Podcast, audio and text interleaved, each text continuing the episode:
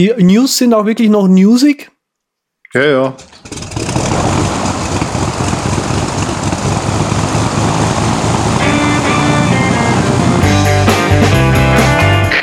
Wir heißen Sie herzlich willkommen an Bord bei der Überkraft. Ihr Flug beginnt in wenigen Sekunden. Die Piloten melden sich in Kürze persönlich vom Flugdeck bei Ihnen.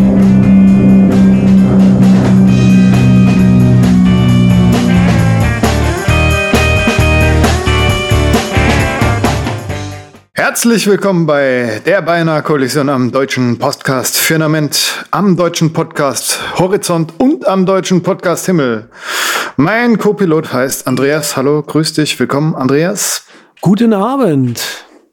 Hervorragend, hervorragend. Das war der erste. Der zweite mit in der Runde ist unser Peter aus Dresden. Grüß dich, Peter. Einen guten Abend wünsche ich. Ei, Gude. So, da sind wir wieder zu dritt im Cockpit. Wunderbar. Und äh, schießen auch direkt los. Schießen ist so die richtige ähm, Metapher zum Überleiten, glaube ich, wenn ich so diese Überschrift hier sehe. Ja, das ist äh, ganz gar total richtig. Also wahrscheinlich während, bis es dann die, die, die Hörerschaft hört oder liest, nicht mehr ganz so newsig, aber trotzdem hier mit reingenommen, äh, weil wir, ich glaube, uns äh, alle drei hier einig waren vor der Sendung, dass der HomePod von Apple ein ganz, ganz großartiges Produkt ist. Ähm, ja, genau. Also hier geht es eben darum, dass der, der HomePod nach einer gewissen Zeit, wenn man ihn eben auf Holzboden zum Beispiel stehen hat, so hässliche Ringe hinterlässt. Und da gibt's hier so ein Beispielbild. Ähm, ja, äh, einfach in dem Artikel verlinkt sozusagen, dass das sehr deutlich äh, zeigt, wie das dann aussieht. Ähm, das, ich habe erst gedacht, das ist quasi der Staub, den es quasi so vom Bass her aus dem Lautsprecher rausdrückt, auf den Boden runter. Aber ich bin mir sicher, die haben vorher mal geputzt. Aber es sind hier Du- drei Ringe zu sehen und drei Das- HomePods werden sie nicht haben. Das ist eindeutig irgendwie ein Apple-Design-Gerät, das deine Inneneinrichtung optimiert. Das sind Feng Shui-Kreisel oder irgendwas Eifiges. Ja, aber dann wundert mich eigentlich, warum, warum sie nicht den, den HomePod dazu nutzen, quasi so ein Apple-Logo in den Holzboden reinzufräsen. Das wäre natürlich noch eine gute Idee. Außerdem kann ich mir fast nicht vorstellen, dass es irgendwie Staub ist, weil so lange gibt's die Geräte einfach auch noch nicht zu kaufen. Und das wäre schon Ja, vor allem- ein bisschen komisch, wenn er jetzt innerhalb von wenigen Wochen vor allem so. uh. stelle ich mir vor, dass die zwischendrin mal geputzt haben. So ja. Ne? Also, Ja, und selbst wenn nicht, also unterm Pott, ich weiß nicht, ich habe nun keinen, aber ich weiß nicht, wie oft ich da drunter jetzt ernsthaft putzen täte, aber der, nee, wenn man sich das Bild mal anschaut, liebe Hörer, macht das ruhig. Äh, das ist kein Staub. Das ist, ähm, das sieht fast so aus, als ob man irgendwie ja, beim Bohren der feine äh, Staub, der dann so rausrieselt aus der weißen Wand. schön. Komm jetzt, hier, Google, Microsoft, Push, Ja, Websites. ich habe hab mir nochmal hab mir noch mal die Koksringe da angeguckt. Aber naja, ist wirklich nicht so toll. Google, Microsoft, äh, ja, die haben so eine gemeinsame äh, Sache. Die sind Teil der FIDO, Fast Identity Online, und die wollen jetzt Passwortless pushen. Das hört sich gut an. Keine Passwörter. Dafür wollen sie sich einsetzen. Mit ihren an eigenen Technologien. Ne? Android hat ja auch äh, die tolle Linse, Facebook hat die tolle Linse, Facebook ist da nicht drin. Ich sag's ja nur mal so nebenher. Und Microsoft hat auch bei ihrem Windows 10 jede Menge Technik am Start, die äh, ja, Gesichtserkennung und so unterstützen würde. Es hört sich toll an irgendwie, aber äh, ja, von den Parteien irgendwie bin ich nicht so ganz überzeugt von. Es braucht da eh jede Menge, mich zu überzeugen. Ja, das ist meine News. Und die Identifikation passiert dann irgendwie biometrisch oder wie soll ich mir das vorstellen? Oder hast du einen Token auf deinem XY-Device und du kannst dir überlegen, wie du das dann weiterreichst und absicherst oder wie läuft das? Ja, hier steht halt Fingerprint Scanning und äh, Gesichtserkennung halt. Okay. Wahrscheinlich äh, vielleicht mit deinem äh, Smartphone nebendran. Das fände ich noch ganz okay. Ne? Gesichtserkennung, da bin ich noch nicht äh, äh, dran gewöhnt halt. Wenn Apple das macht, finde ich das halbwegs okay, weil die bei mir immer noch so ein Privacy Plus haben. Da geht das grüne Häkchen an, irgendwie so als einzigstes. Und bei Google geht bei mir halt kein grünes Häkchen an, wenn die Gesichtserkennung mit mir machen wollen. Aber im Prinzip ist das eine eigentlich ganz gute Sache, wenn das so rein lokal auf den Geräten funktioniert und dann wirklich nur so eine 0 oder eine 1 rübergeschickt wird. Keine Ahnung. Oder ein Blockchain-Alter, ne? Wir haben hier Mr. Blockchain an Bord, deshalb genau. tun wir das Schlagwort nochmal raushauen. Ja, yeah. es gibt ja auch unzählige ähm, Identity-Projekte, die mit Blockchain arbeiten. Also äh, da, da ist ja das ganz große Stichwort zum Beispiel ähm, IoT, ja, dass quasi ein IoT-Gerät deine Identity im Blockchain verifizieren soll oder dass du, ähm, was weiß ich, deine, deine diversen Daten, die man da so erstellt oder ansammelt, dass man die mal äh, im Prinzip, wie sage ich denn, äh, dezentral sozusagen speichern und den Zugang auch nur einmalig gewähren lassen kann, also wie zum Beispiel bei medizinischen Daten, ja, dass man sagt, okay, diesen einen Datensatz von dem Röntgen irgendwas, den gewährleiste ich nur einmal und genau dieser Firma und oder dieser Person eben. Ähm, war das jetzt richtig? Also, ich weiß nicht, Fido. Weiß nicht, auf jeden Fall äh, finde ich schon immer blöd, wenn man sich mit Facebook und sowas äh, einloggen muss. Und weiß ich nicht, ob das dann bei Google oder Microsoft irgendwie anders ist, wenn die da noch einen Cookie hinterher schmeißen oder irgend sowas. Aber ich denke mal, gute Intentionen will ich jetzt mal unterstellen. Ich schieb gerade noch mal die nächste News ran. Ja, bitte. Und zwar, es gibt auch eine europäische Identifikationsblatt, Identitätsplattform, Entschuldigung.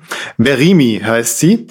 Und das ist so ein Verbund aus mehreren deutschen großen Konzernen, so ungefähr, darf man sich das vorstellen. Zum Beispiel, wer ist da drin? Äh, Gesellschafter sind unter anderem mit 50 Mille Startkapital, äh, bla bla. Allianz war, glaube ich, mit dabei. Ich habe es doch eben gerade vor der Nase gehabt. Axel Springer Verlag, Deutsche Telekom, Deutsche Bank, Daimler, oh ja, und Allianz. Also, mm, ja. Mm.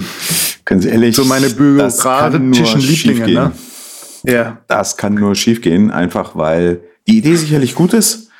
Die werden es hemmungslos verreisen. Davon bin ich sehr überzeugt. Dafür dann ja. aber die nächsten zehn Jahre daran festhalten wollen auf Gedeih und Verderb, weil die haben ja jetzt schon einmal 50 Millionen reingeworfen. Hm. Das muss ja irgendwann mal wieder rauskommen. Es wird alles nicht besser. Hm. Es erinnert mich gerade so, wenn wir drüber reden, an dieses deutsche E-Brief Geschichte, ja, die auch genau. so total im Sand versackt ist. Technik-Know-how schön abgekapselt ne, von alten deutschen Konzernen, die dann ein paar IT-Profis beauftragen und naja. Ja. Ja, also ein paar erfreuliche ja Sachen haben wir aber auch dabei, damit wir alten Herren mal aus dem Jammern rauskommen. Jetzt bin ich ja überrascht. Boah, jetzt ich habe nämlich geil. mir mal das ähm, Google Drive File Stream, was es für Google Business ähm, Customer gibt. Also er hat Satan dreimal gesagt. mindestens dreimal. Ähm, was es für Google, äh, Google Business Customer eben gibt und was das eben das normale Google Drive App ablöst für diese Leute. Ähm, und das ist schon ziemlich kühl. Vor allem im Zusammenhang äh, habe ich es mal ausprobiert mit äh, Boxcryptor. Ähm, also was Google Drive FileStream macht, ist, dass es quasi Dateien, die man gerade im Zugriff hat, quasi automatisch nachlädt oder überhaupt mal automatisch lädt.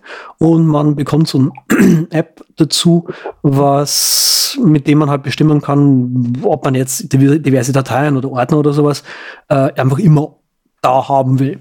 Und es regelt den ganzen Speicherplatz so ein bisschen automatisch quasi. Darf ich mir das so vorstellen wie dieses äh, Dropbox und Sync-Feature, das du anklicken kannst, quasi Selective, die hätte ich gern runtergeladen, weil ich mit denen gerade arbeite. Nur bei Google Drive Filestream läuft das automatisch. Der merkt, aha, der Andreas arbeitet gerade am Projekt X, also tue ich mal den Ordner mit Projekt X cachen lokal oder was? Ja, so ähnlich. Also wenn du quasi jetzt äh, eine Datei aufmachst, dann lädt es dir diese eine Datei erstmal lokal runter und, und, und äh, synkt dann quasi nur die Änderungen immer gleich wieder hoch.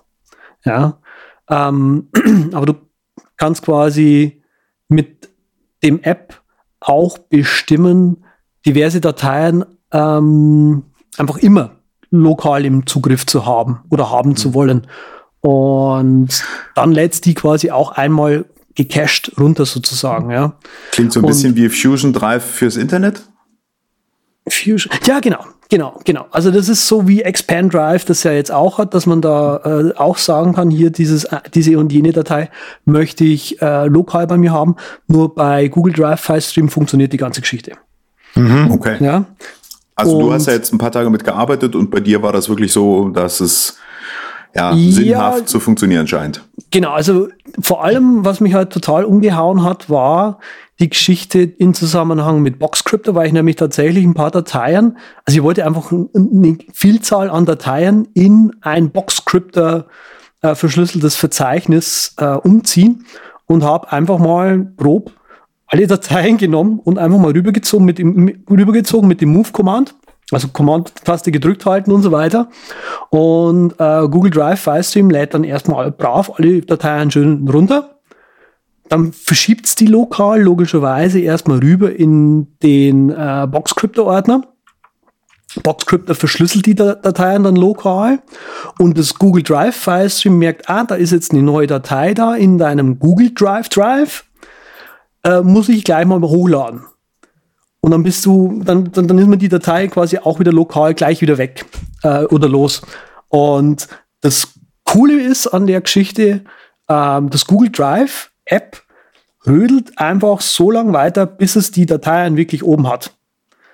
Und das war irgendwie die Geschichte, die mich, wo ich davor gesessen bin, habe mir gedacht, geil, das scheint tatsächlich zu funktionieren. Also natürlich bin ich mir sicher, irgendwann mal funktioniert es nicht, ja klar. Aber meinem Test eben zack rüber und das äh, Google Drive App rödelt dann einfach so lange durch, bis es die Dateien hochgeladen hat. Also das war das Erfolgserlebnis. Boah, da ist ja Love is in the air. Ja, Mhm. Okay. Bin mal gespannt, ob das weiterhin gut funktioniert, weil ist ja echt so eine Sache, ist ja wie Sync, nur quasi, dass du mit Google Drive das dann jederzeit zur Verfügung hast, überall und dir dein Boxcryptor äh, Vault oder wie auch immer das bei denen heißt, Tresorchen da überall hin äh, zaubern kannst dann. so sieht's aus, ja, genau. Also Ohne eigenen Server. Hm. Äh, ja, genau. Also, Gut. ne? Also ich finde es gut. Äh, bin, bin echt positiv be begeistert. Ähm, ich bin auch positiv davon, noch von einem App begeistert. Äh, Delicious Monster, kennt man die noch? Die uns die Delicious Library gebracht haben vor etlichen Jahren. Also die Library, die kenne ich noch, ja. Genau. Jetzt, jetzt eben etwas auf der gleichen äh, Ebene oder Höhe eben wie ein äh, Amazon Scan irgendwas und, und halt Katalog Kate- Katalogisierungs-App äh, kommt von denen ein App, mit dem man äh, Texte lustig formatieren kann. Für Sieh an, was Hübsches haben wir denn da? Genau. Unterstützen Ähm, die auch Comic Sans? Nein, ähm, aber halt, was die, was die halt, ma- was sie halt machen damit ist im Prinzip, ähm, ja, halt einfach, also Text so umformatieren, dass es quasi auch bei Twitter zum Beispiel funktioniert, wo es halt kein, wo du ja nicht einfach die Schriftart umändern kannst. Also sprich, du kannst diese lustig formatierten Texte dann auch gleich auf Twitter so posten. Ist das nicht toll? Ah, ja, es Das ist ist nicht toll. Entschuldigung. Schon was für alte Leute, du. Das war mal vor anderthalb Jahren oder so oder ein, zwei Jahren, ne? War das auf iOS ganz toll, wie sie ihre Workflows da veröffentlicht haben mit den Dingen. genau. Und jetzt auch endlich für den Mac. Der Mac ist immer später dran als Ist- iOS. Ist, ja, schon, aber halt, heißt auch von, ja, genau, also erstmal das, das, äh, warte mal, war das nicht irgendwie vor drei Jahren oder sowas? Äh, Ja. okay. Ähm, zweitens, das App kostet, glaube ich, 4 Euro oder was? Nein, nein, nein, 2,29 steht hier. Ja, aber trotzdem, Dann nehme ich also gleich irgendwie- zwei. genau. Einmal mitgekauft für, für die Oma. Und aber dann auch, auch von der, von der, von der geistigen Höhe, ja, wie Delicious Library, also Delicious Library hat ja, hat ja wenigstens einen, einen Anspruch. Ja. ja. so kann man das formulieren. Du, das ist der krasse Kontrast eigentlich. Voll Schon, zugeballerte UI und jetzt hier nur als Services, die man sich selbst zusammenschrauben könnte eigentlich. Ja, das finde ich, das finde ich wieder technologisch ja noch einigermaßen cool. Also da, da dann irgendwie die, die einzelnen Services zu implementieren oder nur als Service das Ding anzubieten. Also Minimal Max sozusagen, wo man auf iOS ja ein eine Keyboard-App installieren muss, um eine Tastatur äh, na, dabei zu haben, äh, installieren wir hier halt eine App, um ein paar Services mehr zu haben. Also, ne, so kommen iOS und, und, und macOS auch näher zueinander. Mhm. Ei, ei, ei, das ist eine richtige Friedensmission, du. Ja, vielleicht ist am 1. April. Sorry, ich bin heute total versempelt. Ich hab's jetzt auch. Jetzt nehme ich die Finger weg. Ihr könnt Kostenfrei, ja, ohne Unterbrechung reden ab jetzt. Ich Danke. schwöre es. Danke, sehr schön. Ja, dann mach am besten doch mal gleich weiter, weil okay. viel länger, glaube ich, ist, ist, dieses äh, Kapitel nicht irgendwie auszudehnen. Ja. ja, ihr kennt ja Google DNS und jetzt gibt es was, was äh, fast genauso schnell ist oder schneller und ein bisschen, äh, bisschen besser ist vom Anspruch her, so privacy-mäßig. Und zwar haben sich äh, Cloudflare und äh, noch ein Anbieter, den ich nicht so richtig kenne, zusammengeschlossen und haben DNS-Service, einen Resolver aus dem Boden gestampft.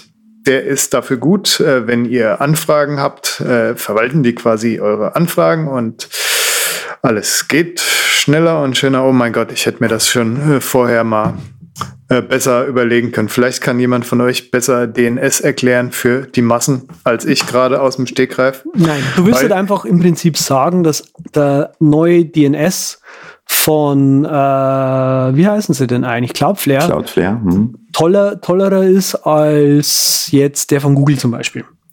Ja, er ist halt nicht von Google. Das ist das Tolle daran. Wer natürlich äh, super sicher sein will, der geht äh, zu was anderem. Links dazu in der Show Notes.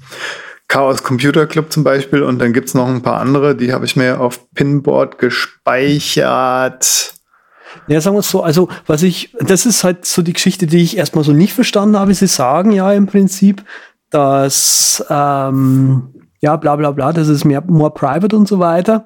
Ja, wenn man aber bedenkt, dass Cloudflare auch diejenigen yeah. sind, die diesen depperten Page Capture vor jede Webseite knallen. Ja, ganz und genau. Und man, man ja quasi aus dem DNS plus der, der normalen HTTP-Anfrage dann irgendwie die richtige äh, IP so herauskorrelieren könnte. Das schreiben sie natürlich nirgends.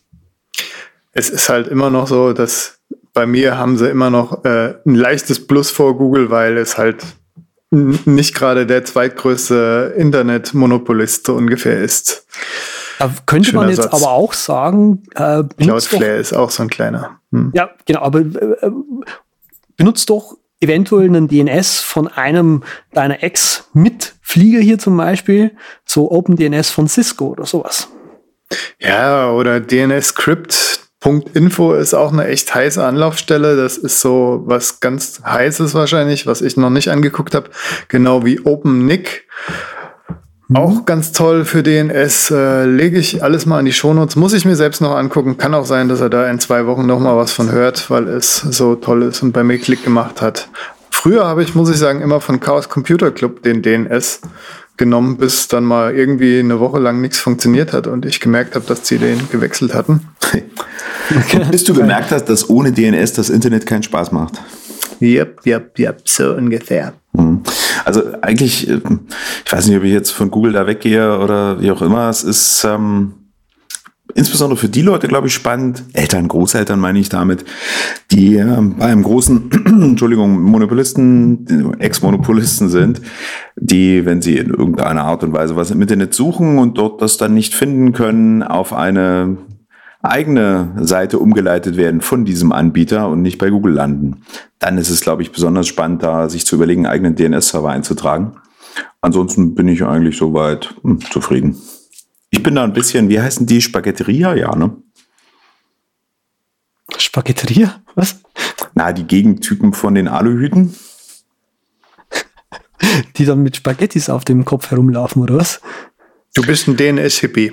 Äh, genau, DNS-Hippie können wir vielleicht auch sagen, jawohl. Hm. Ist vielleicht auch ganz gut. Ich habe das auch immer mal ab und zu an, ab und zu nicht.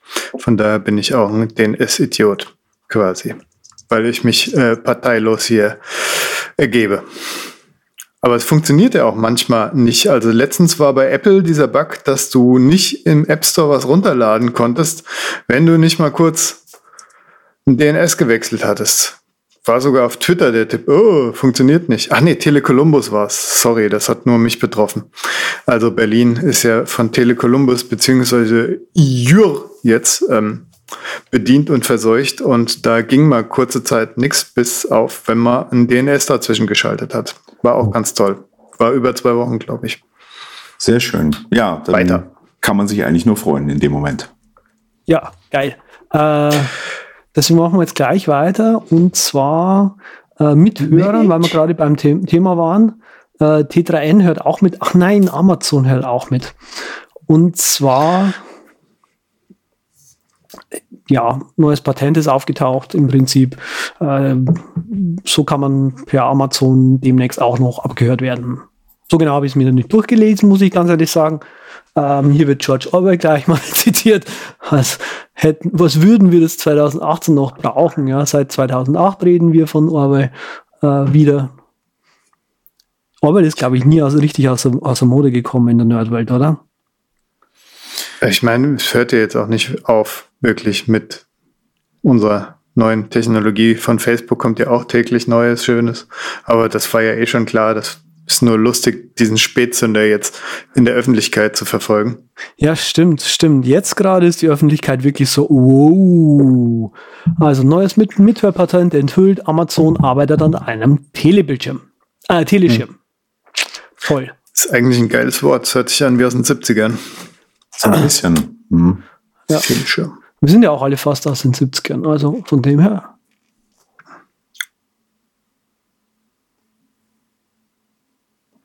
So, das Beste kommt zum Schluss. Jetzt kommt. Das Beste kommt zum Schluss. Also ich mache extra dramatische Pause auch noch und so, weil. Trommelwirbel. Jetzt wäre doch mal dein, dein Soundboard gut einzusetzen, so mit Trommelwirbel und so. Das ist also Malta live hier. Na. Das ist ja Wahnsinn. Mein tolles Indiegogo-Projekt ist nach zwei gefühlten Jahren endlich angekommen. Yes! Die äh, Spolum Drum, Wahnsinn. Die billige Hangdrum für nur 100 Euro quasi. Ähm, äh, das ist nicht die beste Neuigkeit. Die beste Neuigkeit ist, dass im WebKit-Code so kleine Referenzen drin sind, dass es einen Dark Mode für Mac OS bald geben könnte. Herr Peter macht schon einen Freudentanz, weil den ganzen Kunden kann er das also wie Butter aufs Brot mit ein bisschen Meersalz streuen und die sagen dann alle, Peter, überhol doch nochmal unsere Apps. Wir wollen jetzt einen Dark Mode. Also Ja. so wie ich. Darauf wird es Ich als wahrscheinlich hinauslaufen, wenn dann, aber ganz ehrlich, Dark Mode, nutzt das jemand von euch? Wo denn Dark Mode? Also in, Ich habe eine schwarze immer. Menüleiste. Wow. In Apps benutze ich Dark Mode eigentlich nahezu immer, wenn ich kann. Okay. Ähm, bei manchen sieht es einfach nicht so gut aus, weil einfach im, im weil einfach Dark Mode nicht invertierte Farben heißt, sondern Dark Mode heißt einfach ein anderes Farbschema zu benutzen. Genau. Ähm, Geiler fände ich ja dieses Gerücht, wenn das äh, in die Richtung zu deuten wäre, dass Apple jetzt doch einen eigenen Bildschirm rausbringt, der dann auch noch äh, super krasses OLED hat mit und Peng und schieß mich tot und neue Hardware Peng, quasi. mich tot. Ja, oder fragt dieser WebKit-Kram einfach nur ab, ist denn gerade dein Desktop im Web, äh, im, Dark Mode äh, eingestellt, dass er dann ein anderes Farbschema auf deiner Webseite nimmt. Dass dann, was weiß ich, äh, Spon nicht mehr mit weißem Hintergrund rüberkommt, sondern mit dunklem Hintergrund. Ist es das vielleicht einfach nur ganz trivial gemeint, in Anführungsstrichen? Ja, das ist ja schließlich WebKit, was von daher auch nicht so falsch überlegt. Schauen wir mal, ne? Ja, mal gucken. Jedenfalls, äh, Dark Mode mh, kann wegbleiben. Tut mir nicht weh.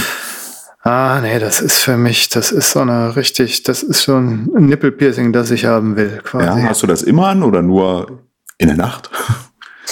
Nee, ich habe es, wenn eigentlich bei Apps, wo ich finde, ja, da passt habe ich es an. Manchmal habe ich es auch bei Apps, die es anbieten, nicht an. Also es kommt irgendwie auf die App drauf an. Mhm. Im Texteditor habe ich es eigentlich mittlerweile gerne wöchentlich wechselnd, so ungefähr. Je nachdem, wie gut du gerade sehen kannst. Ja, manchmal Porno rot wie äh, Infrarot, so ein Kampfjet. Oh, sehr schön, sehr schön manchmal halt äh, Retro-Grün und so weiter und so fort. Ich habe es spät für mich entdeckt, diese Farbschemen, aber jetzt habe ich öfters mal den Zwang zu wechseln. Dafür halt nicht mehr so den Zwang. Oh, das ist eine super Überleitung ins Hauptthema. Hauptthema Nostalgie. Früher yeah. habe ich bei meinem Mac, wie ich angefangen habe, in 2005 äh, oder 3 habe ich dort an der Grafikoberfläche rumgebohrt bis zum geht nicht mehr. Das war so das erste, was ich gemacht habe. Diese blöden Artboard-Files irgendwie nach einem halben Jahr editiert und die Icon-Packs mit Stickern und das ganze macOS konnte man damals noch äh, schrecklich aussehen lassen. Ei. Schrecklich. Schrecklich, genau. Schrecklich aussehen. Und schrecklich aussehen, das ist ja deine Mission, oder? Ja, oh, ich kann euch da Screenshots noch reinballern, weil ich habe extra meinen Modifications-Ordner noch nicht weggeworfen. Ist extra für uns. So.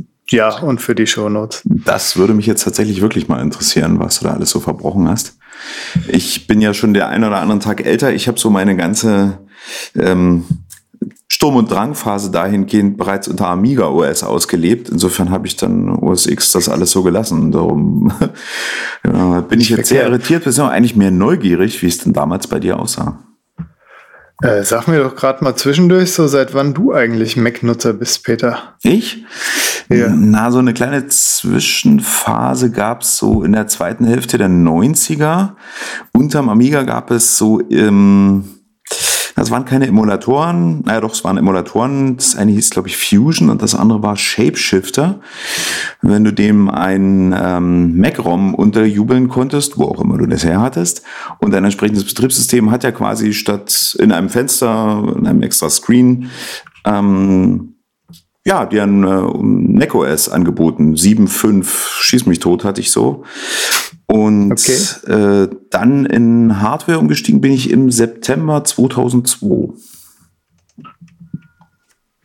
Okay. Tja, das ist ja auch dann, also emulierte Mac OS quasi schon seit sieben und dann 2002 zum, das dürfte ja auch noch vor, vor, vor Leopard, vor. Nee, also der ein echte äh, Mac, das war so ein iMac G4, so, ein, so, eine, hier so eine Tischlampe, 17 Zoll, das erste 17 Zoll Modell, das kam mit 10.2, das war da recht frisch gerade gewesen.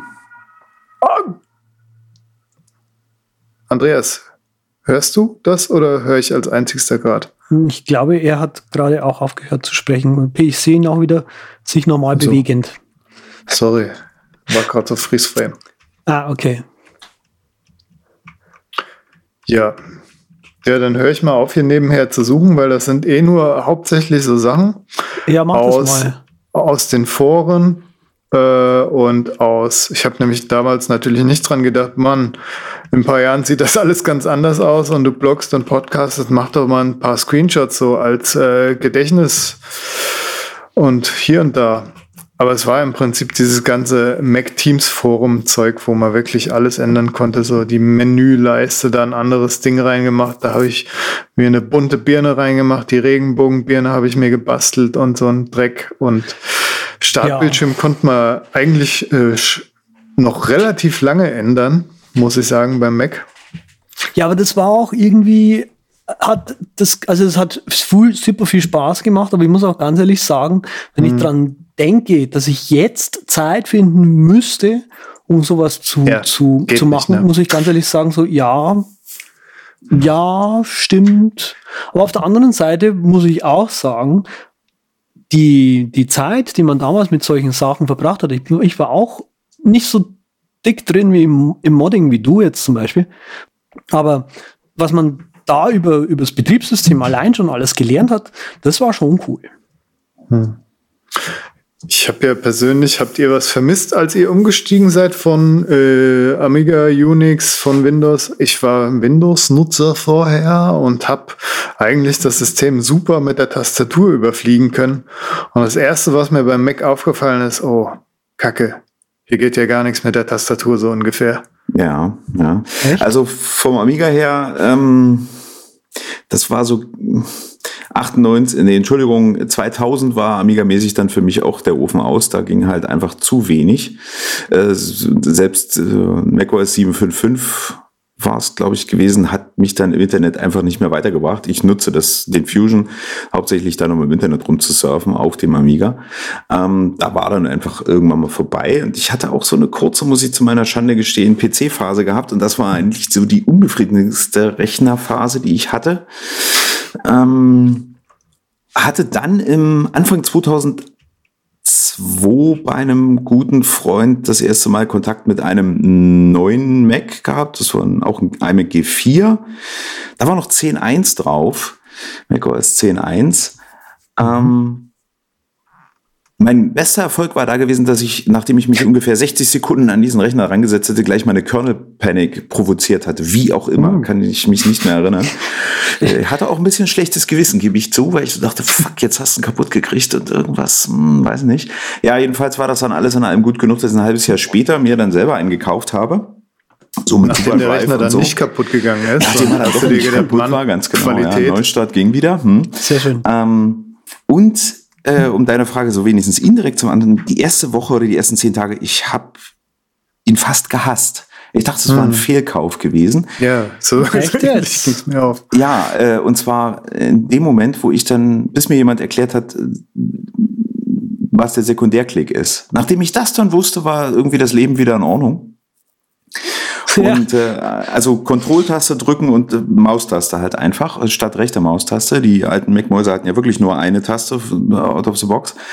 Und seitdem ist auch für mich nach wie vor dieser Sekundärklick das Ding schlechthin. Also Control, Maustaste drücken ist bei mir immer noch Default. Rechte Maustaste verwirrt mich. Wenn ich mal in einem Mac sitze, der eine Mehrtastenmaus hat, dann ist der Impuls sofort da, alle anderen Maustasten bitte aus, danke.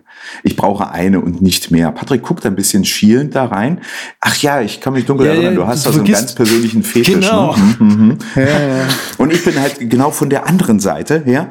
Ich, eine Maustaste reicht doch. Wozu brauche ich mehr? Genau, also okay, du brauchst jetzt, nur eine jetzt öffnet Maus, ihr, mit Patrick Liebe Hörer, ihr kriegt das gar nicht mit. Patrick wandert so ganz vorsichtig zu dieser Notaustrittstür hier und öffnet sie leise.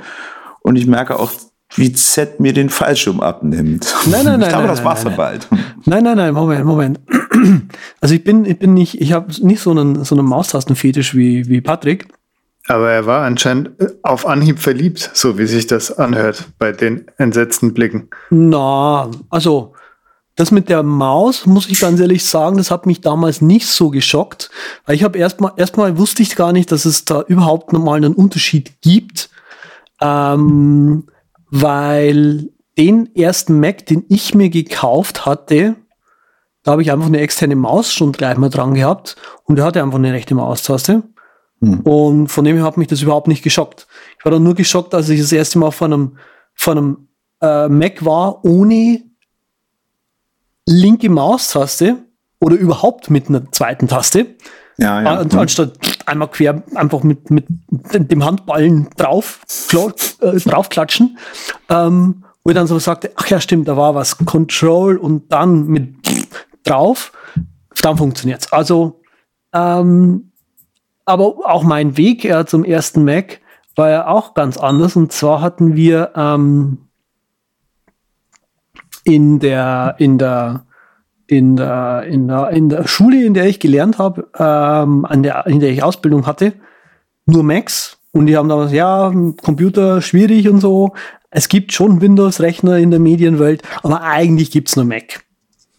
So, und dann so, hm, okay, alles klar, wenn ich das später für die Arbeit brauche, ja, dann probieren wir es halt mal aus. Ja, so ungefähr. Und haben mir damals, mein erster war nämlich ein iBook G4. Und das war das erste iBook äh, damals eben schon mit dem G4 ähm, Prozessor drin, worüber ich mich eben tierisch gefreut habe, weil halt ich dann irgendwann mal auch ein G3 vor der Nase hatte und immer halt langsam. Ich war richtig langsam. Ähm, ich meine, war, war das G4-Altbückle schon nicht so schnell, Aber das G3 iBook war schon noch langsamer. Ja. Ähm, muss ich das ja wohl nicht bildlich vormachen, wie langsam das war. Ja, so ein iBook G3 hatte ich auch mal eine Weile gehabt, so als äh, Rechner, um in die Uni zu schleppen und dergleichen. Ähm, mir kam der jetzt nicht unmittelbar deutlich langsamer vor. Kommt natürlich ein bisschen drauf an, was du für Software das drauf laufen lassen. Ich vermute in deiner Spezialitätenrichtung waren G4 tatsächlich deutlich schneller, so durch dieses Alti-Weg und dergleichen, oder? Naja, halt mit Video hatte ich es damals noch nicht so. Ich habe ja Tontechnik tatsächlich studiert. Ja. Ähm, aber, aber wenn man da halt Pro Tools mhm. drauf, drauf laufen lässt, ähm, ja. Ja, ne? Pro Tools und Alti-Weg, davon gehe ich ganz, ganz stark davon aus, ja. Ja, Genau. Also es war schon, äh, also wann, wann habe ich meinen, meinen ersten, warte mal, ich bin 2003 bin ich da hingegangen und ich glaube 2003 Dezember habe ich dann meinen ersten iBook, mein erstes iBook gekauft. Ei, da ähm, bin ich hier ähm, der, der Dienstälteste am Start. Ei, das ist ja toll. Ja. Ja, Gnade der frühen ich, Geburt, sage ich immer. Obwohl ich sagen muss, mein erster Kontakt zu Apple-Rechnern war, als es in den 90ern die, die Klone gab. Wo es auf einmal hieß, hey, hu, hier Apple, Klon, bla, ja. auf einmal ganz günstig an einen Apple-Rechner kommen und so weiter. Und als die auch verkauft wurden in, in großem Stile und so, da habe ich mir damals Apple-Rechner angeschaut, weiß ich noch wie heute. Aber irgendwie hat mich das damals null gebockt, vor allem als der Kerl zu mir im Geschäft sagte, ja, aber Spiele gibt's keine dafür. Verloren. Ja, kam ja, mir auch so aus. Wir waren damals alle noch jung, nicht wahr? Hm. Ja, ja. Also Commander Keen nicht spielen zu können, das war schon. Das war schon schwierig, ne? Hm, hm, hm.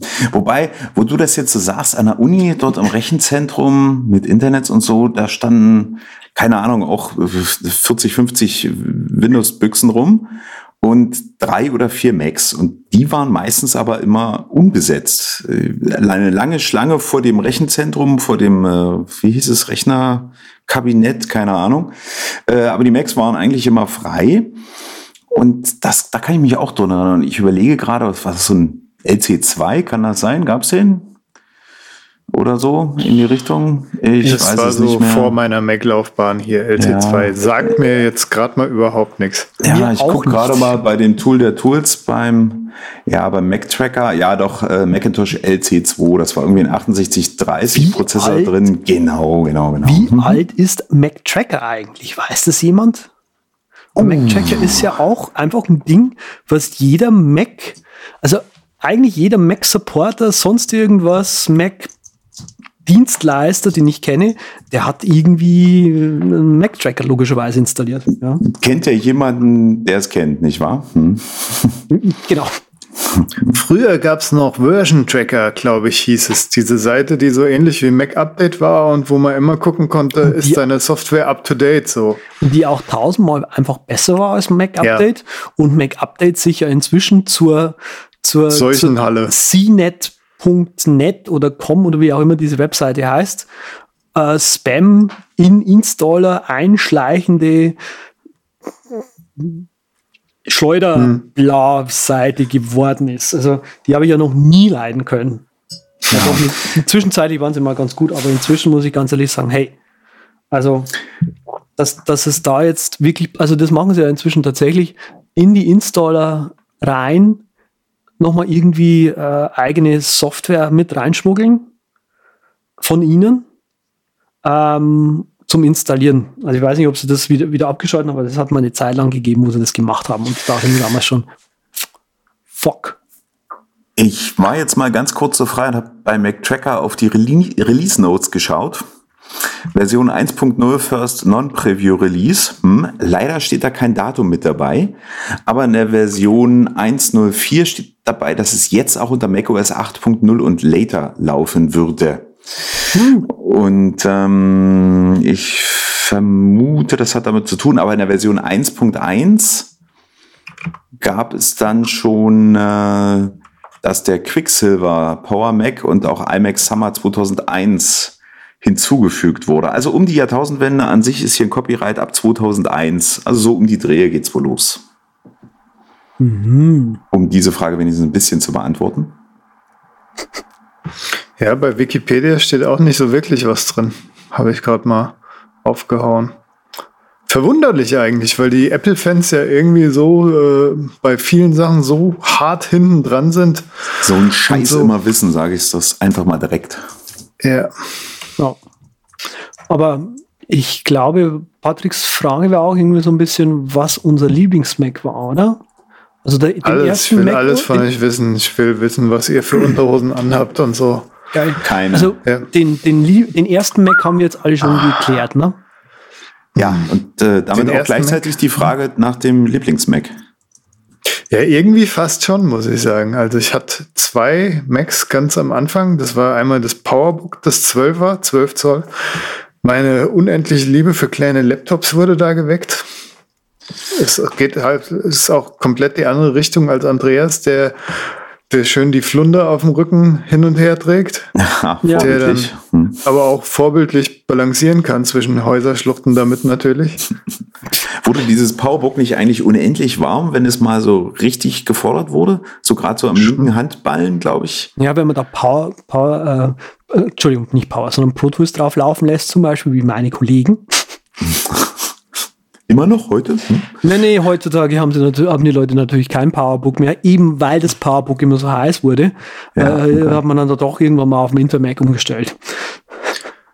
Wobei die Folge, die ist schon gut benannt, Nostalgie und so, weil ich krieg direkt schon wieder Heimweh nach Akkus mit rumschleppen und so, weil du konntest ja immer einen Ersatzakku dabei haben. Ja, stimmt. Und heute ist das Gerät so irgendwie so halb im Arsch. Hatte ich dem Andreas das letzte Mal schon äh, gesagt, dass ich diesen Akku-Trend ja so, ich meine, klar, cool, cool, dass es Akkus gibt, die immer leistungsfähiger werden, aber halt auch immer mehr Hersteller, die die Dinger verbraten und dann ist dein Gerät halt nach drei, vier Jahren, ja, kaufst dir halt ein neues, ne? Und ja, ich meine, Apple fährt wahrscheinlich eher so die Strategie bei den, bei den, bei den äh, Akkus. Ja, die, die werden eh so schnell kaputt, damit die gleich in die Garantie reinfallen, damit sie dir einfach kostenlos äh, einen neuen geben können. Hm, ja, gewagte ja, ja. These, ja, aber okay. Ich könnte es dir direkt abnehmen, fast schon. Ich ja. habe neulich einen neuen Akku bekommen. Sehr schön. ähm, ich kann mich dunkel erinnern, ich habe eine Weile mal äh, bei einem Service Provider gearbeitet ähm, und überlege jetzt ganz dunkel, bei welchem Rechner das war, wo der Akku so dermaßen fest mit dem Topcase verbaut wurde, dass wenn du den Akku getauscht hast, irgendwie das Topcase getauscht hast.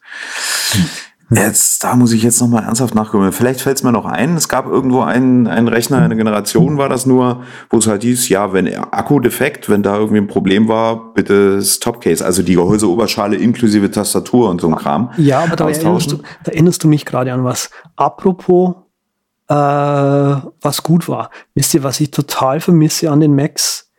Die zwei Leuchten auf dem Akku und ja. einmal am Mac die einfach anzeigt, Sleep, hallo, ich schlafe.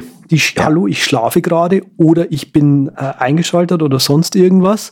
Und zweimal äh, die, die LED am Akku oder die paar LEDs, die einfach so ganz grob den Ladezustand angezeigt haben. Ja, ja, das war einfach so scheiße nützlich. Auch die LED, stimmt, da gab's noch eine. Die LED um das Ladekabel rum, das orange oder grün war, je, nach da, je nachdem, ob es gerade geladen hat oder vollgeladen, äh, schon geladen da war. Fällt mir noch eine LED ein, du. Jetzt wohl kommt. Nee, nee, nee, nee, kommt nix. Ja, ich halte die Sendung über 18. Ist in Ordnung. Weiter. Mach Ach, ganz komm, normal weiter, wäre als wäre nichts gewesen. Genau, wir, wir, wir missachten dich einfach. Oh, you touch my tralala. Hm, das war klar. Nee. Das sind nur schlechte Samples, nee, aber, die ich irgendwann die, mal Sleep, alle runtergeladen habe. Die Sleep LED war wirklich cool. Ja, du hast ja recht. Und mich hat es auch beeindruckt, dass Apple wirklich so am Anfang hat, habe ich mich noch blenden lassen von ihrer tollen Sachen, die sie machen. Du hast dich von LEDs blenden lassen, hör ich ja. das raus? Ja. Quasi, ich war auch ja, begeistert gewesen, dass es sowas gibt eine Ladestandanzeige auf dem blöden Akku. Ich meine, da hat er schon recht, das ist super nützlich. Und auch irgendwie, und das haben sie nicht mehr bei den neuen MacBooks oder was? Ja, und gar nicht mehr, nein. Genau, also, aber, auch, hm. auch beim Patrick, genau, das Blend mit der LED, da erklärt sich auch der Dark Mode. Hm. Es gibt ja auch diese Aufkleber, die du dann auf die LEDs machen kannst, wenn sie dich wirklich blenden. Beim Synology NAS, die LEDs, die blenden nämlich wirklich ganz schön krass. Welche Farbe haben diese? Blö.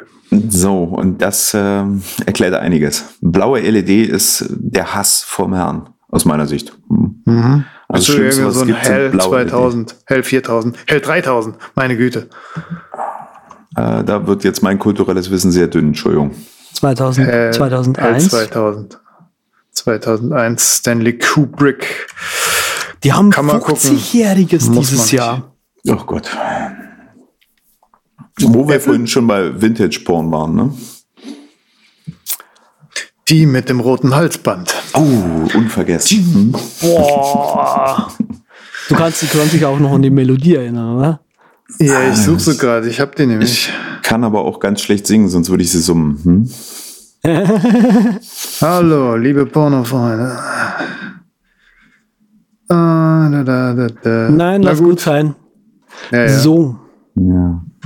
So, kommen wir dann mal zur nächsten Frage, nachdem wir das mit den Lieblings-Macs und den ersten Macs äh, geklärt haben. Welche. Apple-Produkte vermissen wir denn jetzt so Ähm, heutzutage? Was, welche wäre das?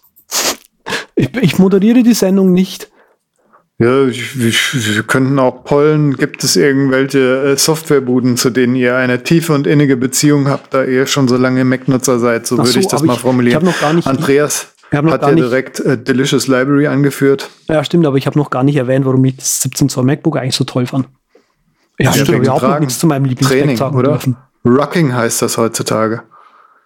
Mobbing? Wenn man Was? Rucking, wenn man viel Gewicht im Rucksack hat. Da kann man mit einem leeren Rucksack mit Gewichten los und dann tut man Rucken. Und dann tut man was voll Gesundes für Genau. seinen Körper. Wenn man dann noch ein glutenfreies, veganes Schnitzel sich brät durch die Nase zieht, dann ist man richtig gesund. Merkt ihr, merkt ihr Leute, mit was ich hier durch die Gegend fliegen muss? Das ist echt nicht lustig. Also, Aber ähm, wir genießen es. ja schon, oder? ähm, nee, ich fand das 17 Zoll MacBook Pro einfach großartig, einfach weil es so riesig war. Genau das Riesige hat einfach mir äh, so enorm viel Spaß dran gemacht.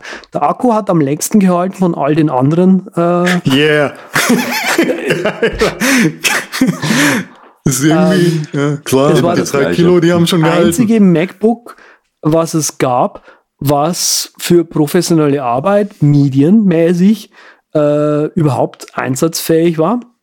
War nämlich alles andere, wie zum Beispiel eben das, das iBook und, und äh, sonst irgendwas, um was es da alles noch gab, eben nicht so gut war, weil einfach die, äh, weil sie einfach die, die Prozessorgeschwindigkeit für alles andere runterlimitiert haben und manche Audio-Apps irgendwie gesagt haben, ja, du brauchst aber mords viel RAM dazu, um überhaupt einigermaßen zu laufen und nur die Pros überhaupt ansatzweise so viel RAM ähm, erlaubt haben, äh, reinzutun, ja.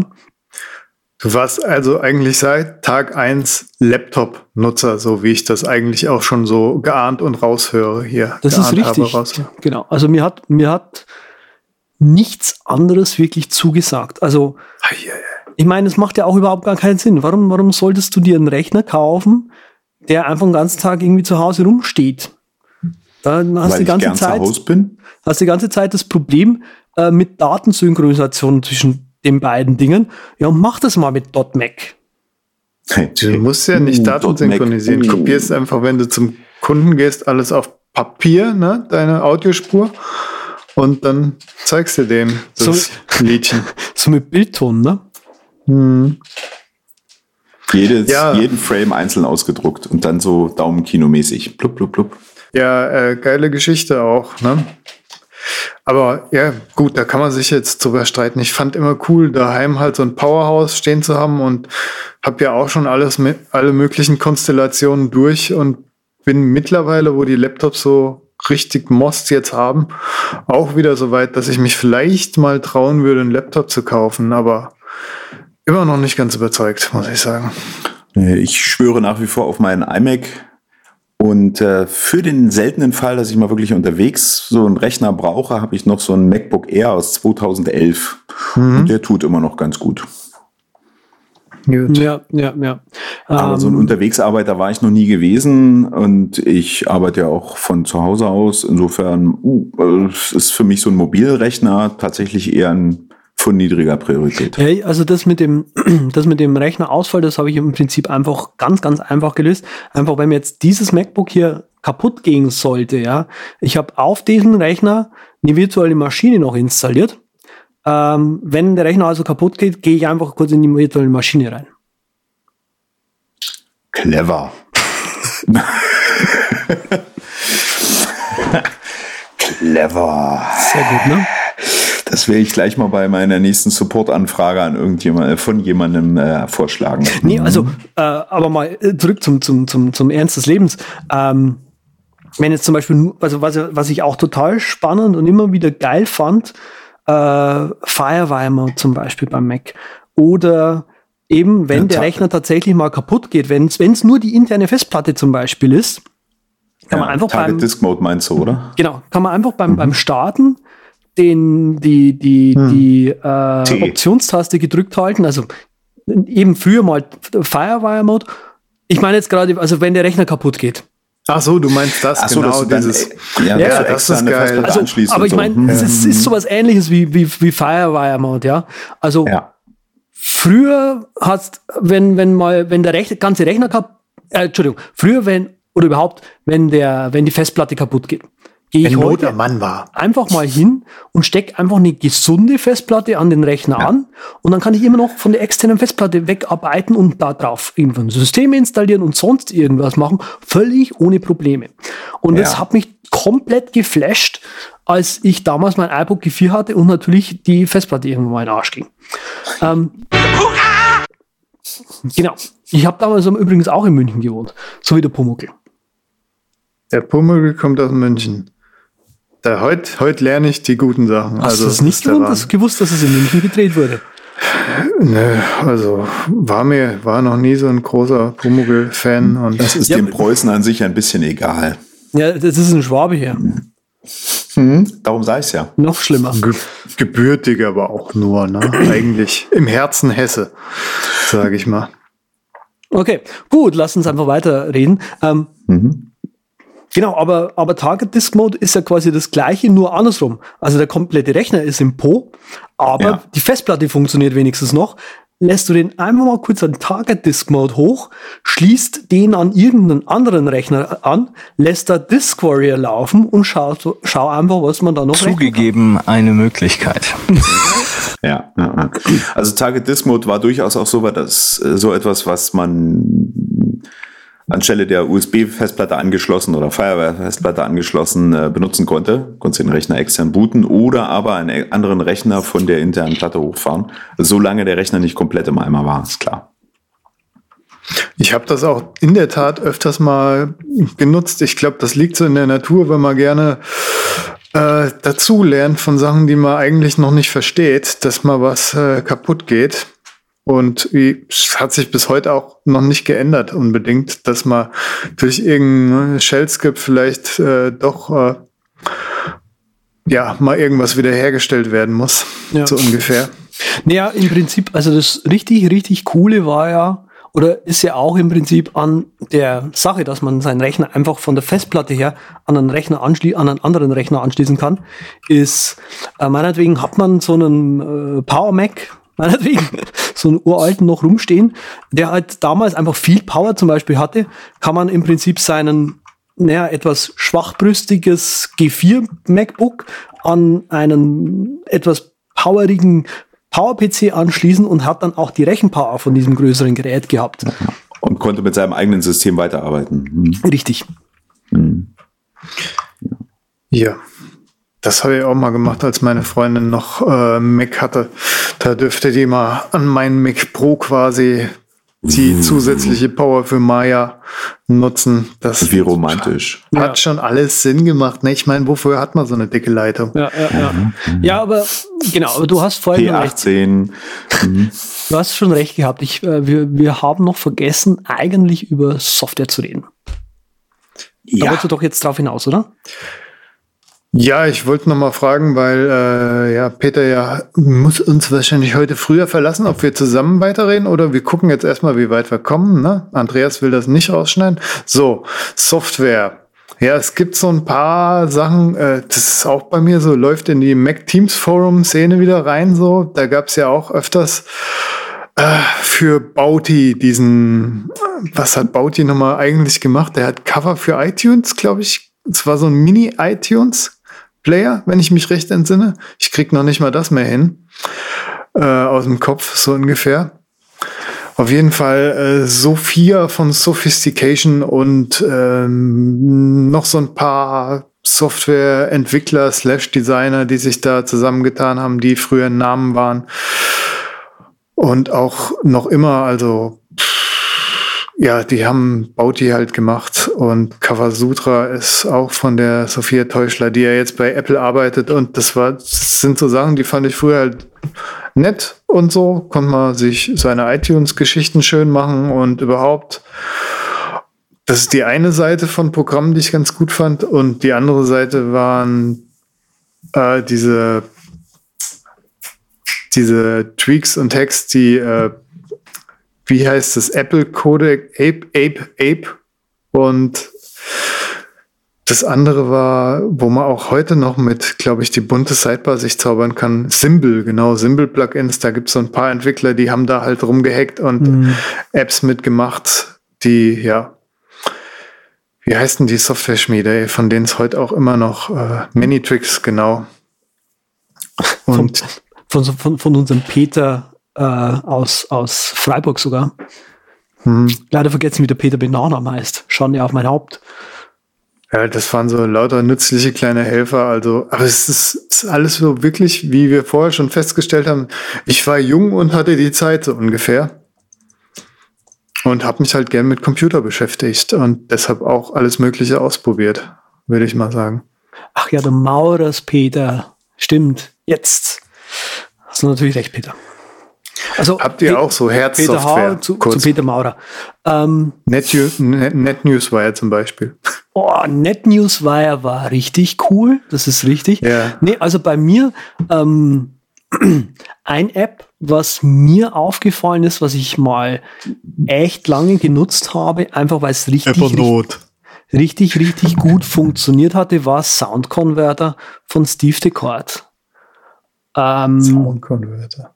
Das war eine App, so typisch Mac-mäßig, war das einfach nur ein, ein, ein, ein App, wo du mit so einem Drop-Feld halt, wo du was reinziehst, eine Audiodatei reinfallen lassen kannst, mit einem äh, Dropdown-Menü unten drunter und wo du, wo du im Prinzip einstellen konntest, ja, okay, alles, was ich da oben reinschmeiße, konvertiere konvertier mir das bitte als AIF und es hat das konvertiert.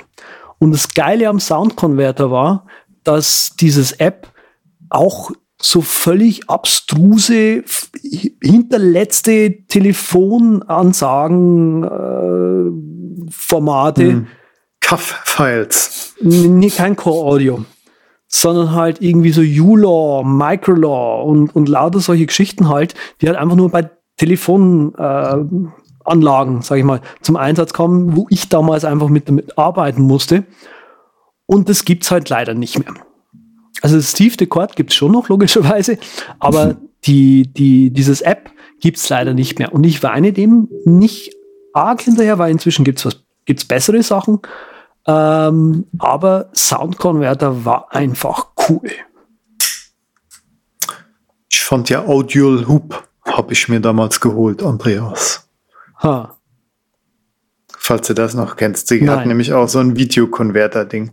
Das war dann der Video-Hub oder wie es hieß, keine Ahnung. Das auch nicht. Ja, ja. Das waren noch die Zeiten. Ich habe ja auch früher recht viel Raub kopiert. Wir hatten ja am Anfang gesagt, es gibt keine Spiele für einen Mac. Als ich einen Mac hatte, habe ich mir dann gedacht, oh Kacke, wo kriegst du denn jetzt die ganze äh, Shareware her und den ganzen Kram?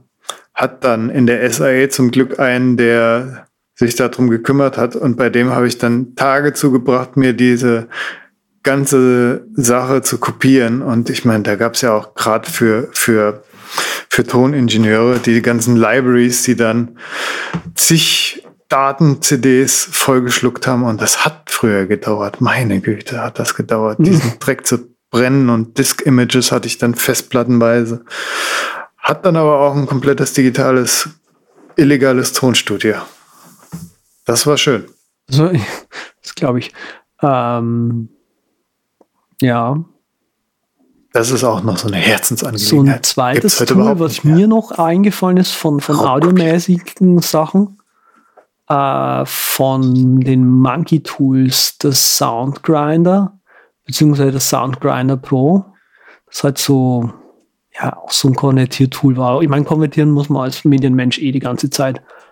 Und eine Firma, die ihr vielleicht auch noch kennt, äh, Sub Rosa Soft, die waren damals auch eigentlich noch relativ äh, gut mit dabei und die hatten auch was, ich glaube MP3 irgendwas hatten die damals auch noch. Ähm, aber von denen kennt man eigentlich, glaube ich, immer noch, ich schaue gerade im Shop nebenbei, um euch ein namhaftes Produkt zu zeigen, aber ihr, ihr wisst ja, ich surfe über Tor. Das Boot, glaube ich, kennt man. File Salvage. Kennt man nicht. Ich warte ja immer noch auf den Peter, der sich hier so bedeckt hält. Ich habe so das Gefühl, du bist da wirklich so sehr äh, genügsam, möchte ich mal sagen. So. Ja, wahrscheinlich halt eine schlichte Seele aus der Zone und da hätte man sich immer sehr bedeckt. ähm, das, die Schwierigkeit dabei ist, glaube ich, eher, dass ich ähm, näher an dem in Anführungsstrichen normalen Anwender dran war und auch bin. Und ich äh, auch weniger äh, Bock drauf hatte, so zu groß zu experimentieren. Was kann ich am System noch ändern? Was kann ich jetzt noch tun? Ähm, darum waren mir eigentlich solche Sachen wie Max the Ripper, M-Player deutlich sympathischer als irgendwelche Konverter, ähm, die da irgendwas Spezielles für mich hätten an Problemen lösen können, weil ich die Probleme einfach zu selten hatte. Und so an Software, an die ich mich noch gerne erinnere, ist tatsächlich das alte iPhoto. Das vermisse ich ja, auch immer stimmt. noch schmerzhaft. Bis so einschließlich Version 5, glaube ich, war es gewesen, hm. wo es einfach noch ja, so funktioniert hat, wie man es erwartet hat. Stimmt. Und nicht das, was jetzt die letzte iPhoto-Revision war, beziehungsweise dann jetzt auch Fotos, was ich für ein echt schlimmes Programm halte. Witzig, witzig, dass du das gerade sagst, weil ich habe nämlich just heute mal wieder geschaut. Also just heute hat es mich mal wieder angecast, dieses Foto, Fotos-App. Und ich so. Es ist so schlimm. In die, in die Google-Suche eingegeben oder in, in die Startpage-Suche. Äh, Fotos, App, Mac, Alternativen. Punkt. Das ist, da ist man relativ schnell am Start dabei, genau. Mhm. Ah, soll ich mal meinen Pick umlegen? Gibt es heute einen Fotos-App-Pick? Also bei mir dauert ja, wenn ich ein Foto aus Fotos rauskopieren will, dauert meistens über eine Minute und ich kriege noch eine Fehlermeldung. Aber das Bild ist dann trotzdem auf meinem Desktop. Es ist irgendwie wunderschön. Ja, es, ähm, also die, die allerneueste Fotoversion, was ist das jetzt, für Fotos 3.0 oder so, die, die funktioniert leise besser. Es hat einfach mal lange nicht funktioniert, dass man einfach ein Foto aus der Bibliothek in eine E-Mail reinziehen konnte. Das mhm. ging einfach nicht mehr. Es ging über vom Desktop, ja, das hat super funktioniert. Und dann vom Desktop wieder in die Mail reingezogen, prima. Aber anders ging es halt nicht. irgendwie, ich dachte also, die ganze Zeit, um Jottet Willen, wer hat sich denn, welche Qualitätskontrolle hat denn das abgenickt? Keine. Genau, also ich muss, was mich am meisten eigentlich am Fotos-App stört, ist nicht irgendwie, dass es keine mordscoolen neuen Features hat, sondern Ach, einfach, dass es langsam ist. Mich stört an diesem Fotos-Verwaltungs-App mehr, dass es einfach Stunden braucht, um mir das Minimalste, nämlich meine Fotos, einfach nur anzuzeigen. Ich brauche keine Gesichtserkennung. Ja, okay, irgendwie so Location-Sachen sind schon ganz nett. Ähm, aber dieses ganze Computing, was irgendwie in diesem Fotos-App passiert, das brauche ich alles nicht, das will ich auch alles nicht. Wenn das alles rausfallen würde und das App dadurch irgendwie zehnmal schneller wird, dann wäre ich so glücklich. Ja. Mir geht ja schon auf den Sack, wenn wir immer noch im Rennmodus sind, ich weiß das nicht, ähm, dass man immer noch nicht irgendwie Sachen in andere Programme ziehen kann, dass man sie extra exportieren muss. So, oh, ja. das ja. geht mir ja, so auf den Das ist halt einfach. Ja, aber um jetzt, um jetzt hier mal, also was ich ja spannend ja. finde, das ist, ja, weil wir, weil wir gerade äh, im Rant-Modus sind. Für mich ist es kein Rant, für euch vielleicht ja, vielleicht nein. Äh, Twitter sehe ich hier. Ähm, Twitter hatte ich bei mir ja Tweety stehen. Tweety war eigentlich mal eine Zeit lang cool, wo halt Twitter noch cool war, also wo Leute noch Twitter benutzt haben. Ähm, habt ihr schon mal im App Store nachgeschaut, gerade ob es das offizielle Twitter-App noch im App Store gibt? Ich gehe mal irgendwie von aus. Nein, eben nicht mehr. Die haben das offizielle Twitter-App aus dem Store entfernt. Du kriegst nur noch TweetDeck im Store. Das ist das einzige App, was Twitter äh, Inc., glaube ich, ist es ja, ähm, im App Store vertreibt. Wo ich mir so gedacht habe, okay. Rudern die wieder zurück oder gehen die davon aus, dass die Leute die Webseiten nutzen wollen? ähm, ich, Ja, glaube, ich glaube, die müssen einfach ein bisschen zurückfahren vom Development-Team, weil das kostet ja alles Ressourcen, dieses App am Laufen zu halten. Und TweetDeck ist eigentlich nur eine Webseite. Und Webseite machen sie ja eh schon. Ähm, Das ist so Ich glaube, der Slack ist- für Twitter. genau. Stimmt eigentlich. Ist eigentlich relativ passend, ja. Und äh, TweetDeck hat halt wenigstens noch einen, noch einen, ähm, wie sage ich denn? Einen, einen, einen Einsatz, einen Use Case, weil halt Leute, die äh, in, einer, Ma- in einer Marketingagentur zum Beispiel arbeiten, die finden oder äh, bei, einer, bei, einer, bei einer Firma arbeiten und dort irgendwie Supportanfragen und so weiter beantworten. Für sowas ist TweetDeck halt einfach großartig. Ähm, und ja, also Twitter, Twitter auf Mac irgendwie gestorben und deswegen habe ich mir schon gedacht, so krass, ob jetzt die anderen Twitter Mac Apps auch bald sterben werden. Ja, da gibt's Aber auch demnächst mal, also tiefes Wissen habe ich da gerade jetzt nicht. Äh, was wird doch ab dem 1. Juni, Juno oder irgendwann, äh, wird doch bei Twitter nochmal umgestellt, sodass dann mit den APIs, API-Zugriffen das ein bisschen stimmt. schwierig wird, sodass die externen Apps oder die Drittanbieter-Apps alle ein bisschen am ja, Rödeln sind, äh, beziehungsweise nicht so genau wissen, wie es dann weitergeht. Ich hörte nur in einem äh, anderen Podcast davon. Ja, Dadurch, ja. dass Twitter für mich jetzt eher so das Medium ist, das ich gelegentlich mal anknipse, wenn es einen bestimmten Grund für gibt, ähm, bin ich da aber auch nicht mehr ganz fit drin. Hm. Ja, ja, Twitter, ja. dieser neumodische Scheiß wird sich nicht durchsetzen, so. Die sind was? Twitter, dieser neumodische Scheiß. Oder Max. Max sowieso nicht. Max, wir haben ja auch im letzten Quartal weniger verkauft als im Vorjahresquartal. Es ist alles vorbei. Hm, hm, hm, hm. Wissen wir doch, wissen wir doch. Cool, dann will ich meine LEDs wieder haben. Uh, LEDs als Rettung für die Macs. Hm, Genau. Ich schreibe dem Tim nachher mal eine Mail. Hm. Oder dickere Akkus, die einfach hinten rausstehen, damit das äh, MacBook nicht mehr, nicht mehr plan steht. Ja, ist auch ein bisschen ergonomischer und so, ne? Mhm, ja. So, ich sehe schon. Ja, das Ich, Thema äh, läuft sich langsam tot, ne? Hm? Ein USB-Ladeport direkt am, am äh, Akku dran, damit ich quasi mir ein Akku-Ladepot, das Apple Battery Pod, kaufen kann. Hast du aber nicht das in den neuen MacBook Pros? Ist das nicht quasi so ein Akku mit USB-Anschluss? Stimmt. Shownotes findet ihr übrigens auf derübercast.com Podcast slash 108, um das mal mitten in der Mitte der Episode reinzuwerfen. Der Patrick langweilt sich, glaube ich, ein bisschen, oder? Ja, ja. Äh, Stress. Ich könnte noch ewig über Software reden, aber wir Stress. haben ja keine Zeit. Wir haben ja keine Zeit. Aber um noch mal ganz kurz dazwischen zu grätschen, eine Frage habe ich an euch beiden. Mit Bitte um kurze Antwort. Ähm, wo wir jetzt schon diese ganze Nostalgie-Schiene ja eigentlich von Hard- und Software-Seiten ganz gut beleuchtet haben. So das Bindeglied zwischen beidem ist ja das Betriebssystem. Und Welches äh, war euer Lieblings-OS gewesen von der Firma mit dem Apfel? Keines. Okay, das war einfach. Das war ja der Stein des Anstoßes überhaupt, diese Sendung zu machen eigentlich. Das Lieblings-OS. Meins war in der Tat irgendwie 10.6.8. Wenn ich äh, recht irre, dann ist das So, so. der Schneeleopard. Völlig falsch, äh, korrekt. weil der war so richtig schön. Da konnte man noch sagen, Apple hat immer klein nachgebessert, bis alles richtig rund und ohne Fehler lief und alles so, wie es heute nicht mehr ist. Und dann haben sie sich Quasi. überlegt, so, jetzt sind wir einmal rund, jetzt machen wir alles irgendwie anders, weil was sollten wir denn sonst tun? Aber das stimmt, ich gebe dir gerne recht, 10.6.8 war so das letzte tatsächliche Wohlfühl-OS von Apple gewesen, aus meiner Sicht heraus.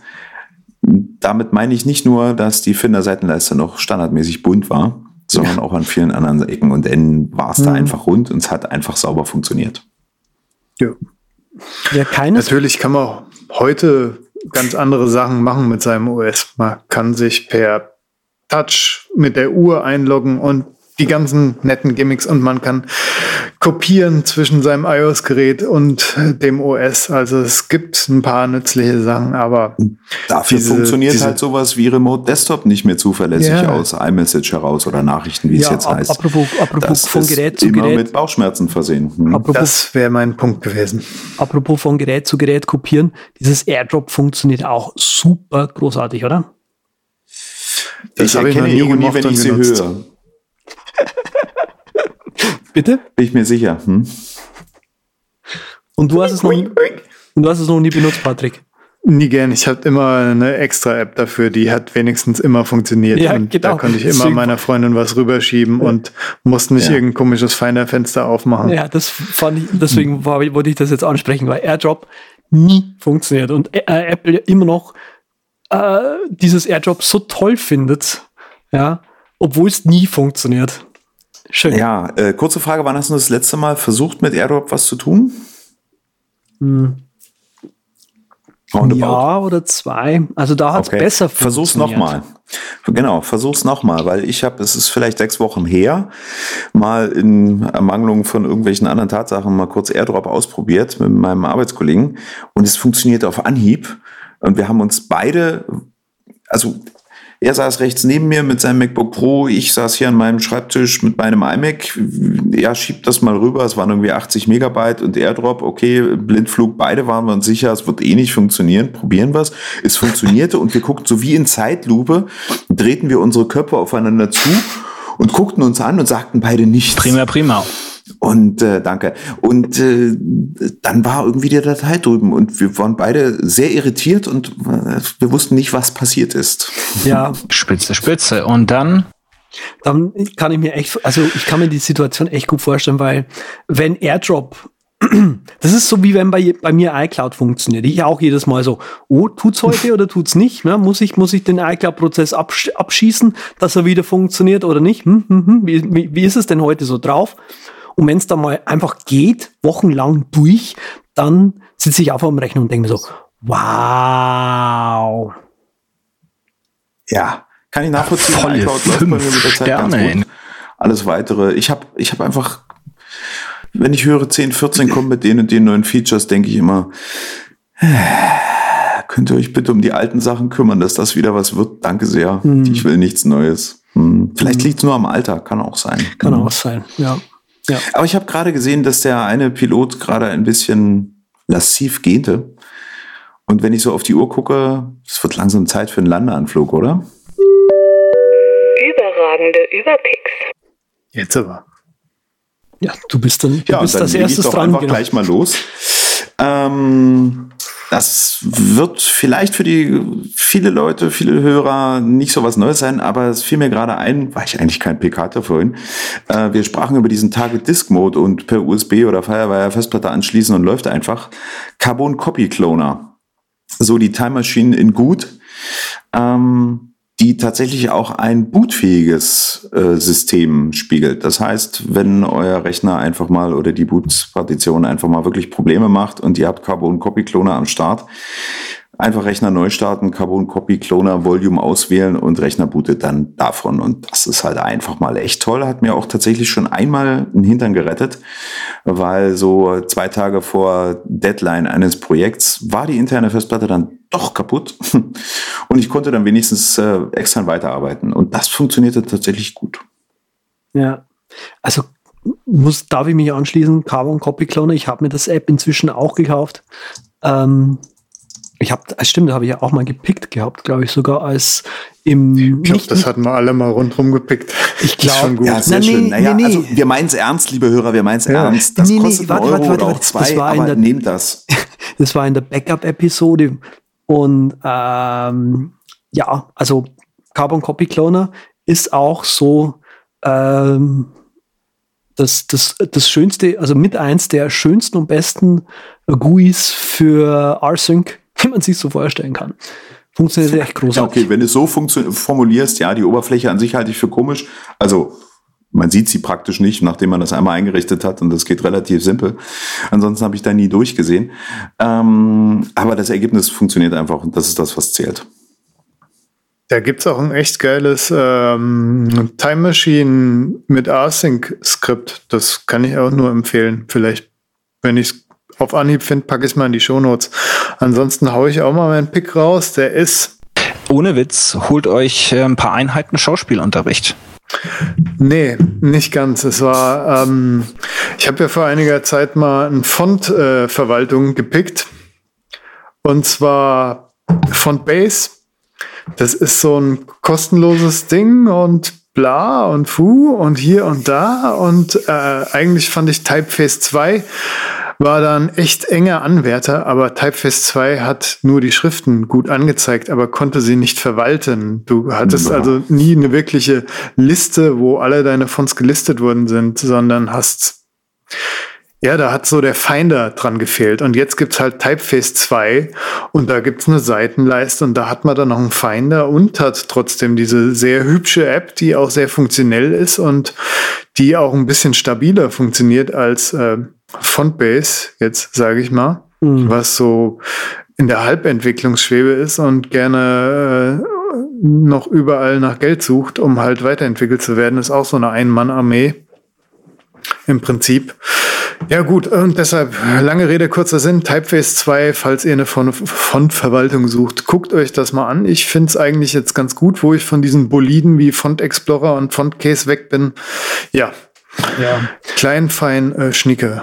Ähm, ja, zwischendrin habe ich auf, aufgrund deines Tipps auch mal Fontbase ausprobiert. Bei Fontbase war aber das Problem, und das hat mich total geflasht ge gehabt, dass aktivierte Fonts nur so lange aktiviert bleiben, solange das App gerade noch ja. läuft. Und das mhm. ist so Workflow-mäßig ja der größte Käse quasi. Ja, muss halt nicht, minimieren ja. dann. Also ich verstehe, was du meinst, aber man kann sich damit anfreunden. Es ist eigentlich, du hast dann so eine, eine eine recht schlanke Maschine, so eigentlich wie es sein soll. Ich finde es im Prinzip, fand ich auch am Anfang kacke, habe mich dann aber irgendwie dann mit arrangiert, sage ich mal. Und den Rest habe ich dann ganz oldschool äh, in der Fontverwaltung vom Mac irgendwie dauermäßig aktiviert, also, die paar Monotype-Schriften, die ich für einen Code-Editor also, gerne hätte. Was heißt schlank? Also, ja, schlank heißt, wenn ich bei einem Kunden mitarbeite, dann haben die maximal vier bis zehn eigene Schriftarten. Das heißt also, ich habe plus minus zehn Schriftarten auf dem Rechner. Vielleicht 50. Also ob ich jetzt 50 Schriftarten mehr oder weniger und dann halt eine Woche früher oder später drauf habe, ist ja gerade wurscht. Auf jeden Fall, ja, Fontbase, damit war ich nicht so ganz zufrieden. Deswegen ähm, ich war jetzt gespannt, was du halt eben zu Typeface sagst. Und Typeface hat jetzt eben als großes, geiles neues Feature eben auch eine Verwaltung mit on board. Ja, so ähm, ungefähr. Was heißt ungefähr? Ja, hat es. Es ist eigentlich eine Sidebar. Und in der Sidebar hast du halt, hast du halt deine Sachen drin, die du so von normalen äh, Font-Editors erwartest. Okay. Und ähm, da gab es also, also ich muss es ja, da gab es ja immer das Problem eben mit den Font-Verwaltungs-Apps, weswegen ja auch dieses eine von Bohemian damals aus dem App Store rausgeflogen ist, dass es eben mit dem ähm, Sandboxing nicht mehr geht, die Schriftarten zu verwalten. Und das kann das Typeface, weil es ist ja ein Mac, Mac App Store App. Es gibt auch ohne Mac App Store. Gibt es ah. auch äh, als Retail-Variante. Aber ich muss es mir noch äh, länger angucken. Aber ich bin äh, im Moment bin ich noch angetan. Ah, Später okay. gibt's dann noch das Final Verdict quasi, aber es ist jetzt halt so mal gepickt, weil es ganz mh, gut ist. Okay.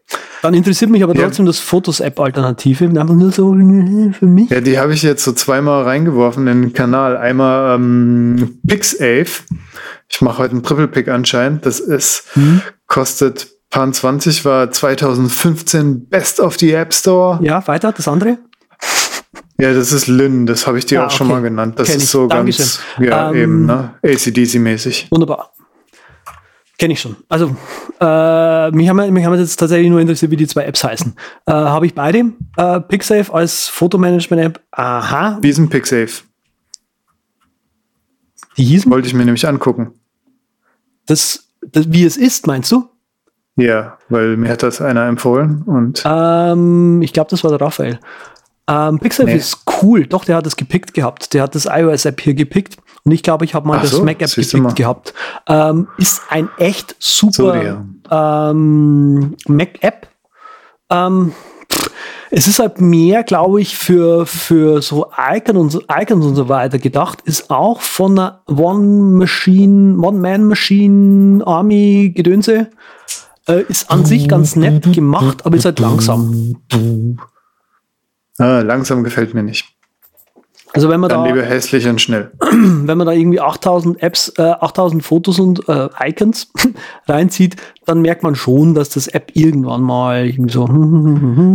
Das war auch bei Fontbase mein Problem. Ich habe das schön gecrasht, als ich auf einmal meine ganzen Fonts da reingehauen habe. Peter muss ja, also jetzt, wo Peter weg ist, kann ich sagen, Peter muss dringend an seiner Spiegelschrift feilen. Konnte ja gar nichts lesen. Spiegel. So, können wir jetzt wieder zum Ernst des, des Lebens zurückkehren. Ähm, ja, die richtig geilen Picks. Ja, so. genau. Also, äh, ich habe noch einen Pick dabei und zwar ähm, der Rasierapparat für Schuhe. Genau. Äh, und zwar kann man den richtig gut designen mit Sketch, das weiß eh jeder. Und ähm, ich habe Gefallen an einer Sketch Library gefunden, die sich nennt Sketch Sitemapping User Flow Template. Äh, Mensch, das fällt ja von der Zunge förmlich, du. Ja, das heißt halt so. Ähm, das ist von Sidecar, äh, Kostenpunkt 36 Euro. Ähm, ah, die kenne ich, die ist gut. Kennst du? Ja, die kenne ich. Da gab es mal äh, Limited kostenlos mit wenig Kram dabei und das war schon gut. Ja, die, die gibt es immer noch. Ähm, ja. Dieses Userflow bla gibt es immer noch, glaube ich, kostenlos. Ähm, hm. Das ist ja, glaube ich, so der, so der, der, der, das Ding, was sie einfach, den, den Angelhaken, den sie quasi auswerfen. Und hm. pff, ja, ich habe mir dann gleich eben das Große geholt, weil ich das Kleine schon ziemlich geil fand. Ja, was es macht, ist, ähm, das sind im Prinzip, ist auf einer Seite sind eben so Userflow-Sachen dabei, also so Start, Stopp, äh, if, then, Pfeile und so weiter. Also mit, mit, hier geht's weiter, wenn der User mit Ja bestätigt, hier geht's weiter, wenn der, äh, wenn der User cancelt und so weiter. Und so kann man eben in Sketch sehr, sehr einfach irgendwelche Userflows einfach zusammenklicken. Es geht rasend schnell mit dem Tool. Ähm, klar, es hat natürlich auch dann Wahnsinn. Limitierungen, die, die aber Nerds. eigentlich eher von Sketch ab oder äh, Sketch ausgehen. Ähm, und was noch total cool ist, ist, dass eben auch so Standard-User-Page-Elemente, die man einfach immer irgendwie braucht, mit dabei sind. Also irgendwelche, wie eine Blogseite aussieht, wie ein User-Feed aussieht, wie User-Settings aussehen, wie ein Upload-Screen aussieht. Und dadurch kann man eben es geht echt ratzfatz, weil ich das halt äh, auch für die Arbeit immer wieder brauche, einfach so schnell mal irgendwie zack, zack, zack, ein Mockup zusammenzutun. Ja, wie stellten ihr euch das vor? Und dann hat man innerhalb von einer halben Stunde, Stunde, sage ich jetzt mal, wirklich was zusammengeklickt, wo sich jeder was darunter vorstellen kann und man das nächste Projekt für 250.000 eingesteckt hat. Das ist doch genau das, was wir wollen. Da kommt so ein bisschen die alte Punk- ähm Historie vom Andreas raus. Er macht da einfach Sachen kaputt. Auch na, gerne na, mal. Na, na, na, na, na, haha. Ja. Ja, das ist doch ein schönes Abschlusswort. Ich finde das Ding auch echt cool. Das amortisiert sich wirklich schnell. Feine Sache. Out und Over, den Übercast findet ihr auf der übercast.com, den Andreas auf z mit 3t.com und z mit 3t auf allen sozialen Medien dieser Welt, zum Beispiel auf Buch der Gesichter und äh, Vogel, der blau durch die Gegend flattert und auch ja, äh, die Bilder Mafia von Facebook. Auf Facebook bin ich Andreas.zeitler. Ah, oh, verdammt, ey, wie kommt denn das? Da hast du ja einen Riesenfehler gemacht. Alter. Ich wollte einfach mal damals so ein bisschen seriöser ja. auftreten. Habe ich das das Punk-Sample zu früh gespielt wieder. Ja, stimmt. Ist dir gelungen, ja. Hm? Ja, anstatt Punk, Business Punk. Business Punk. Oh, das erinnert mich an die hervorragende Zeitung Business. Äh, wie heißen die, die auch so einen auf Business Punk machen, wo ich jedes Mal mit so einem Schlaghandschuh im Zeitungskiosk gehen möchte. Äh, Gut, weiter. Mich findet ihr auf unterstrich Patrick Welker auf Twitter. Auf jeden Fall, weil ich bin ständig auf Twitter. Twitter. Und äh, rocketinc.net ist mein gut gepflegter Blog und das ist ein geiles Outro. Und Peter findet ihr auf 2socks2 Socks auf Twitter. Könnt ihr eben schöne Aufträge zuschustern oder die Webseite anklicken. Wie ich es immer sage, wenn ich das nächste Mal fluffig flockig bin, dann gibt's eine kleine feine App von mir, die wird dann der Peter programmiert haben. Oder ich selber, falls äh, dieses äh, in, nächste, in den nächsten 20 Jahren doch noch hinhaut. Aber ich glaube, ich lerne lieber andere Programmiersprachen und deshalb überlasse ich das dem Peter und diese Abmoderation ist wunderschön. Wir hören uns später. Schreibt doch eine Twitter-Mac-App. Die sollen stark gefragt sein, gerade.